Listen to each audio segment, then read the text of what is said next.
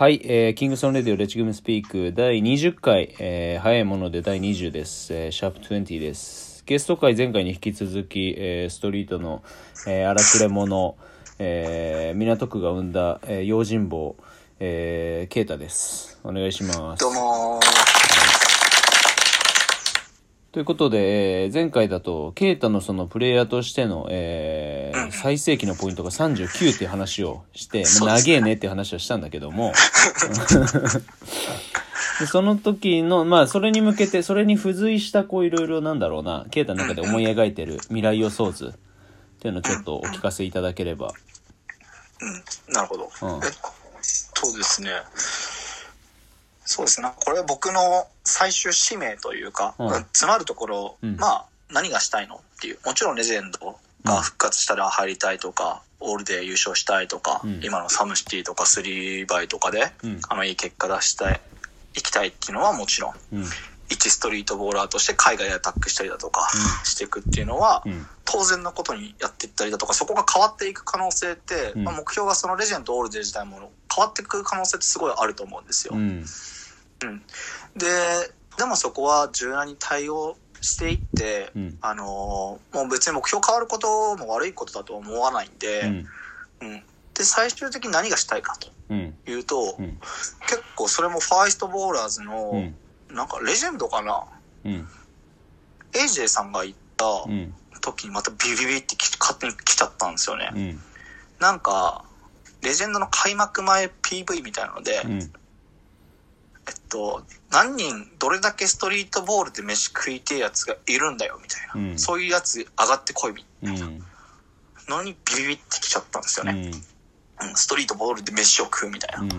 僕本当に、その、当時中学生の時に見たファイストボーラーズが NBA 選手よりもかっこよくって、うん、なんかもう、このストリートボーラーっていうのがうん、めちゃくちゃかっこよく見えたんですよ。うん。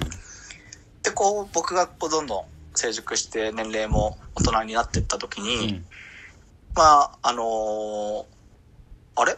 ストリートボーラーで飯食えてるやつらいねえじゃんって気づいたんですよ。うん。まあ、レスポンサー撤退しちゃったり、レジェンドで食えなかったり、うんまあ、こそ 3X で食えてる人とかもそんなにないと思うし、このバスケで食えてるやつっていないなと思って、うん。うん。で、最大の僕のミッションはうん本当にそこですね。また、なんかそれがいいのか悪いのか余計なお世話なのかわからないですけど、うんストリートボール界の分かりやすく言うと武井壮みたいなうん。ことっていうかポジションに入っていきたいんですよね。うん。あの、武井壮がなんかこう十種競技でうん。優勝して、うんもう何の価値もなかったみたいな、うん。そうだね。うん。っていうのを言って、よく言ってると思うんですけど、うん結局そこの武井壮が芸人だったりだとか、他のスキルを磨いていった結果、うん。あの、十種競技っていうのはこれだけみんなに広まって、うんまた自分がマスターズの大会で出て、競技力をアップさせて、うんメダルを取ったりとかして、逆にスポンサーからたくさんうん。フィーをもらえてるうん。っていうのがすごい正しい姿だと思って、うん。アスリートって僕バスケだけして絶対ダメだと思ってて、うん。そうだね。間違いないね。うん、その以外の掛け算うん。がどれだけあるのかっていうところで、うん。あのそこを一人一人が、まあ、うん宇治も言ってたっすねなんか一人一人がもうちょっとできたらうん。あの意識高くやれたらいいんじゃないかっていう気づきをうん。やろうとして、僕結構そのビジネスはウェブだったりだとか、うんまあ、バセルルーミートだったりだとか、うんいろんな、まあ、サプリメントとかいろんなところのクライアントさんがいるんですけど、うんあの何の話しようか忘れちゃったこれ。よくあれ、ちょっと思い出してよ、それ。まあ大事な話。これはね、あの、ストリートに関わらずね、日本の、まあ特にスポーツだとすごく大事な話だと思うんだよね。うんその、アスリートが持たなきゃいけない問題意識にもなってくるし、逆にアスリートを、うん、支えてる周りの人たちだったりも、ちゃんとそこでこうなんだろう、お小遣いをあげることがさ、今スポンサーですっていう名前で、小遣いをあげるあの、竹井壮がこの間なんかツイートしてたけどさ、じゃあ今こういった状況で、えっ、と、スポーツ選手が、えっ、と、食えなくなってしまった、収入を断たれてしまった。えーで、それに対してじゃあ代わりに私がサポートしてあげますよっていう、そのお小遣い制度で、えーやってるから、アスリートのその、社会の中での経済価値っていうのがさ、やっぱこう上がっていかないじゃん。思い出しました。うんそれでした。えっと、全く同じなんですけど、まあ僕、ちょっとその、いろんな企業のキャスティングとかもやってたんで、うん。まあ、ストリート界隈にも結構やってるんですけど、うんその、まあ、スポーツのマネジメントですね、うん要は。これ結構事業家とか、まあ、モデル事務所みたいに、スポーツ事務所みたいなのをやろうとしてたんです。うん。でもまさにそれで、うん。お金を入れると、うん。やっぱり、このライスワークで終わっちゃう。うん。食って終わっちゃう。うん僕のこう、プランとはやっぱ一致する人とかっていなくって、うん。僕はストリートシーンが、うん。あの、ストリートボーラー、もっと言ったアスリートがもっともっと価値を出す世界になったらうん。いいなと思ってて、うん。あの、本当にストリートボーラーっていう職業が街歩いたらもう有名人だっていうぐらいにしたいんですよ。うん。それぐらい本当にイケてるもの職業だと思うから。それでも今はじゃあ多分今の状況で、あの、どんなにこう、上手い選手が、うん。あの活躍しても、うん。そうはならないなと思ってて、うんそういうやつが出現しないといけないなと思って、うん。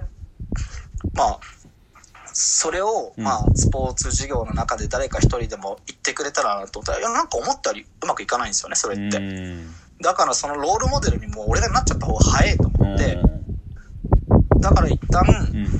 あの、僕が、ん。ここからの39歳のそのプランの中で、うん。まあ、この、僕のライフスタイルだったりだとかうん。を、うん。もっともっと発信していって、うん。あ、こういう生き方あるんだ。うん。こんなに稼いでるんだ。うん。みんなが単純に食えてるっていうか、こんな稼いでるんだっていうのをよよりやっぱ今は、うん。ちょっとビジネス面を見せなきゃいけないのかなっていうふうには、ううんん、思ってて、うん。で、子供たちがう、ん。その、単純にこう、プレうん。ーでかっけえっていうのはもちろんボーラーとしては、うん。あの、ね、当たり前だと思うんですけれど、うん。その、コート離れた瞬間、うん。アルバイトしてますとか、うん。えっと、生きるのに必死です。うん。まあ、それも別に僕嫌いじゃないですよ。うん。ただなんか、この、シーンごとネクストレベルに行くには、うん。やっぱそういうスター選手じゃないですけど、うん、なんかそういうやつが出現しないと、うん。ネクストはないんじゃないかなっていうふうに思ってるんですよね。なるほどね。逆に言うとだからもううん。まあ、そこのロードマップというかさケイタの中での道筋、俺もねそれねあのおおむね同意なんよね。ああ、なるほど。うん。よかったです。っていうのはそのまあこういったね働き方が自分で、えー一辺倒じゃなくカスタムできる時代だからさ。ってなった時にそ,、のカスタムできることで、えー得られる、えーポテンシャルだったり可能性っていうのを、えー、と完全に度外視して今までの枠組みの中で最大限の結果を出そうってなったらそれはそのできることって多分めちゃくちゃ限られちゃうと思うよ。